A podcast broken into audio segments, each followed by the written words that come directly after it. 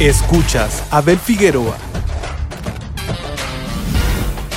La más picuda 2022. Estamos de regreso. El podcast.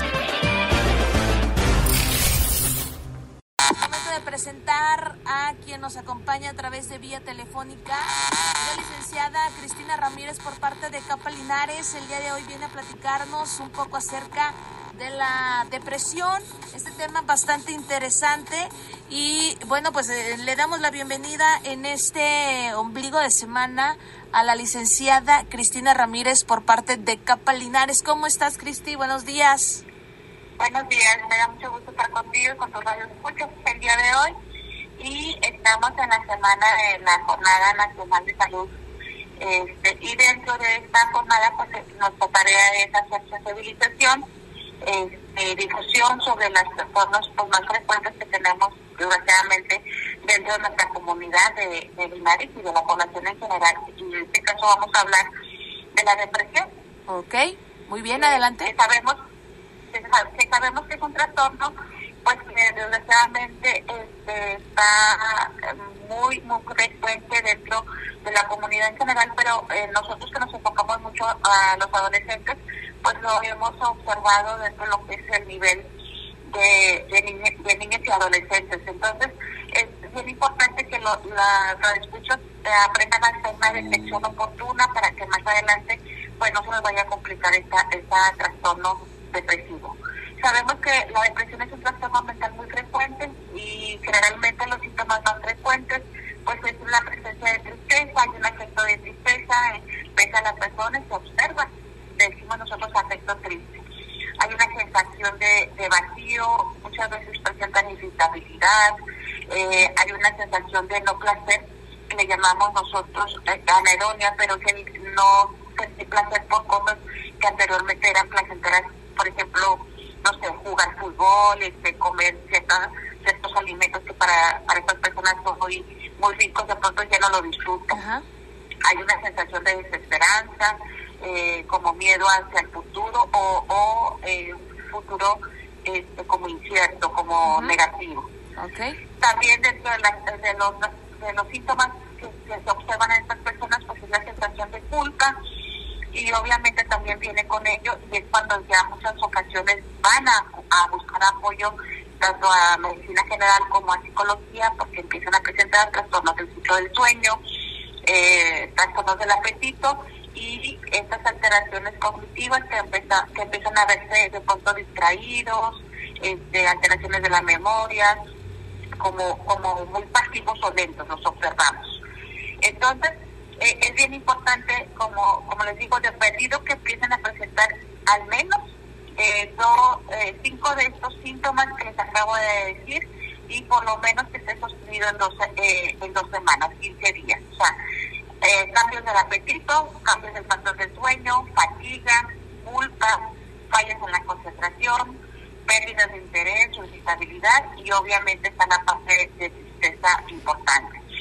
Eh, una, un síntoma eh, que desgraciadamente muchas veces llega ya y también por eso buscan atención es que las personas empiezan a tener pensamientos negativos y dentro de los pensamientos negativos es eh, el que no vale la pena vivir, o no vale la pena estar aquí, o soy un enfermo para mi familia. Entonces, si te fijas, es una alteración del pensamiento muy, muy negativo y generalmente eh, de daño. Entonces, así es importante centrarnos porque esta persona que tiene esa ideación, esa idea, de pronto puede llegar a una, que le llamamos un, una acción sobre, ahora sí, hacerse algún daño a las personas. Ajá. Este eh, un, un, síntoma que observamos en los adolescentes y también por eso los, la, la, familia es que empiezan a hacerse heridas en la piel, eh, lo que llamamos el pussy. Este, entonces, muchas veces no es necesariamente porque se quieran matar, o sea, eh, es una forma para ellos de aliviar eso que están sintiendo, ¿verdad? Correcto. Pero eh, esos síntomas pues los podemos les podemos ayudar, este, uh -huh. quitar ese sufrimiento por medio de otras acciones no necesariamente haciéndose daño a estas personas. Uh -huh. ¿Cuáles serían este, las otras acciones?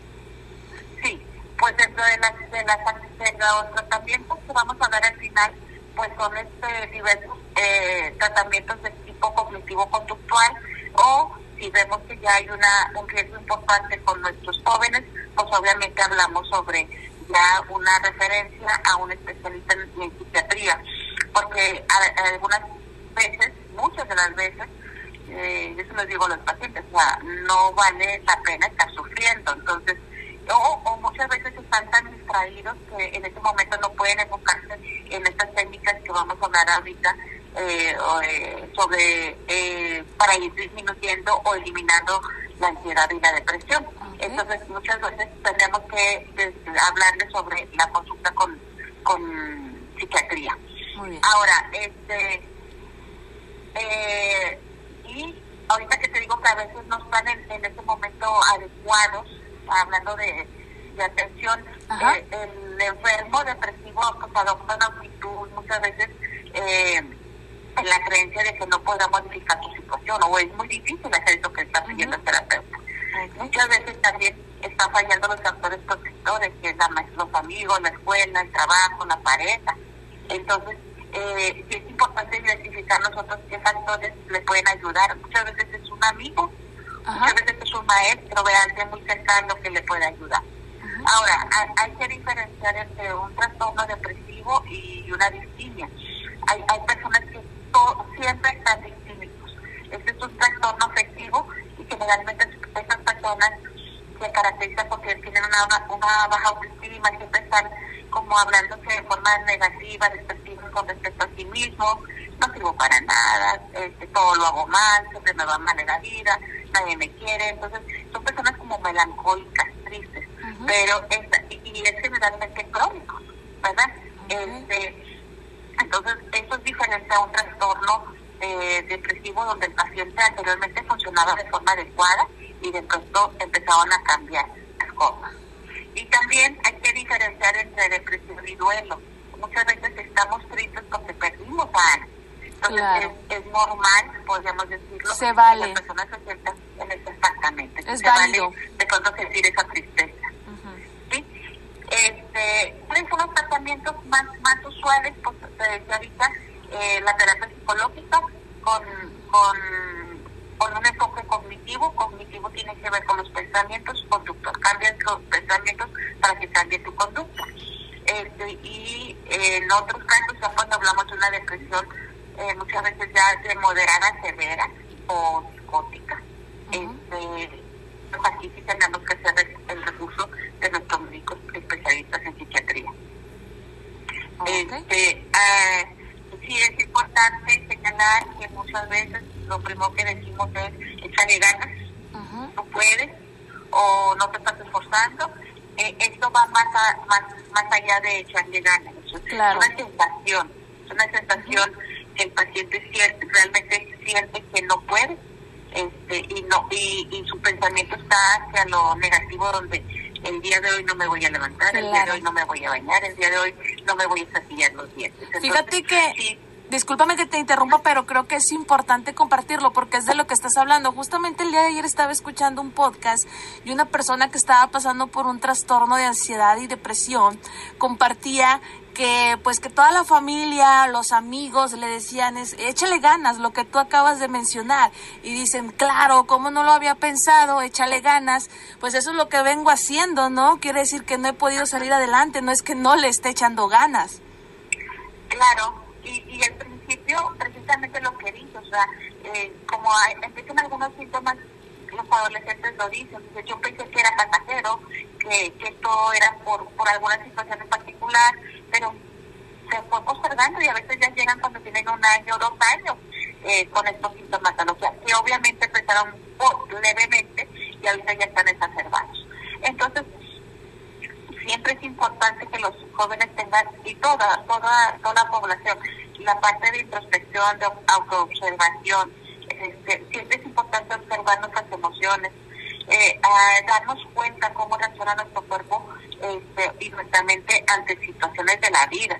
No necesariamente una persona que está cursando con un duelo va a deprimirse o una persona que está estresada se va a deprimir, que generalmente es el curso era como una cadena donde una persona que está sometida a mucho estrés eh, en, lo siguiente es ansiedad y, si no maneja su ansiedad, lo siguiente es una depresión y se puede complicar con una adicción también, porque muchas veces estamos tristes o ansiosos y ¿qué hacemos? Este, eh, la gente prende un cigarro o toma una, una bebida. Recurren a, adicciones. Sí, entonces, ¿qué es importante cuando hacemos la autoobservación? Es darnos cuenta qué situaciones me molestan o qué situaciones me generan cierta ansiedad, estrés, cuando, qué hago cuando estoy enojado, o sea, eh, golpeo o, amenazo o me boicoteo yo, porque muchas veces los jóvenes están enojados y lo que hacen es no comer, no salir de su recámara. Entonces, es, a ver, eh, esto que está, que por lo cual estoy molesto, vale la pena si yo me esté lastimando, para que esté lastimando mi cuerpo. Entonces, este, las sensaciones que tengo, por ejemplo, cuando cuando me enojo, muchas veces son este, eh, muy, negativas, o sea, me da gastritis, me da colitis, me duele la cabeza, o sea, mi cuerpo se enferma a partir de una emoción alterada. Claro. así como me pongo cuando estoy enojado, seguramente también mi cuerpo está reaccionando cuando estoy deprimido y por eso hay muchos lo que le llamamos eh, síntomas eh, somatopsíquicos, o sea, ante una situación de una depresión, mi cuerpo empieza a tener alteraciones.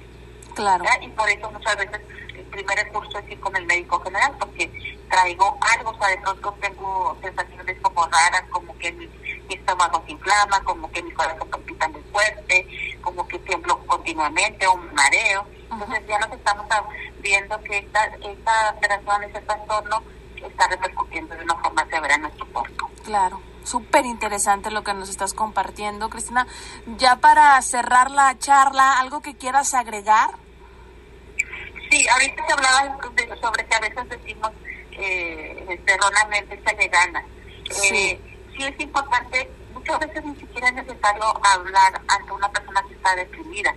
Simplemente es decirle que quieres ayudarla, que la puedes escuchar sin juzgarla, que qué podrías hacer por esa persona. La compañía también es este, importante. Exactamente.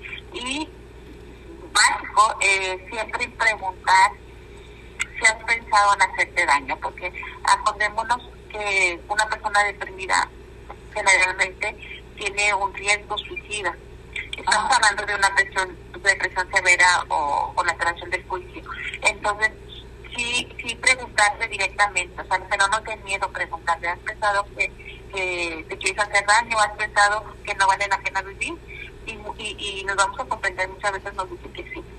Eh, o, identificar que están autolesionándose, ya necesita una ayuda importante. Entonces, muchas veces nuestro apoyo es acompañamiento, más que decir qué le digo o no sé qué decirle. A veces no, no porque no nos escuchan muchas ocasiones es nada más que yo te doy cuenta que estamos ahí presentes y buscar obviamente este ayuda eh, la ayuda por alguien que esté capacitado en el tema ¿verdad? aquí en Linares pues sabemos que hay muchas instituciones que apoyan y, y muchas veces eh, lo he dicho en otros momentos este eh, la excusa primera es eh, no tengo dinero entonces Rápidamente, Cristina, eh, los datos de Capa Linares, porque ya nos tenemos que ir a la pausa para que la gente que quiera acercarse con ustedes lo pueda hacer. Este 821-110-0124 pueden acudir con nosotros este, o llamar para hacer su cita. Perfecto. ¿Dónde están ubicados? Estamos en la colonia Fobiste, calle Retame, Guayacán, frente de CONAC. Perfecto. La licenciada Cristina Ramírez de Capelinares esta mañana con nosotros platicándonos acerca de la depresión. Gracias, eh, Cristina. Nos escuchamos la próxima semana, si Dios quiere. Exacto. Gracias. Cuídate mucho. Saludos. Bye bye. Bye bye. bye.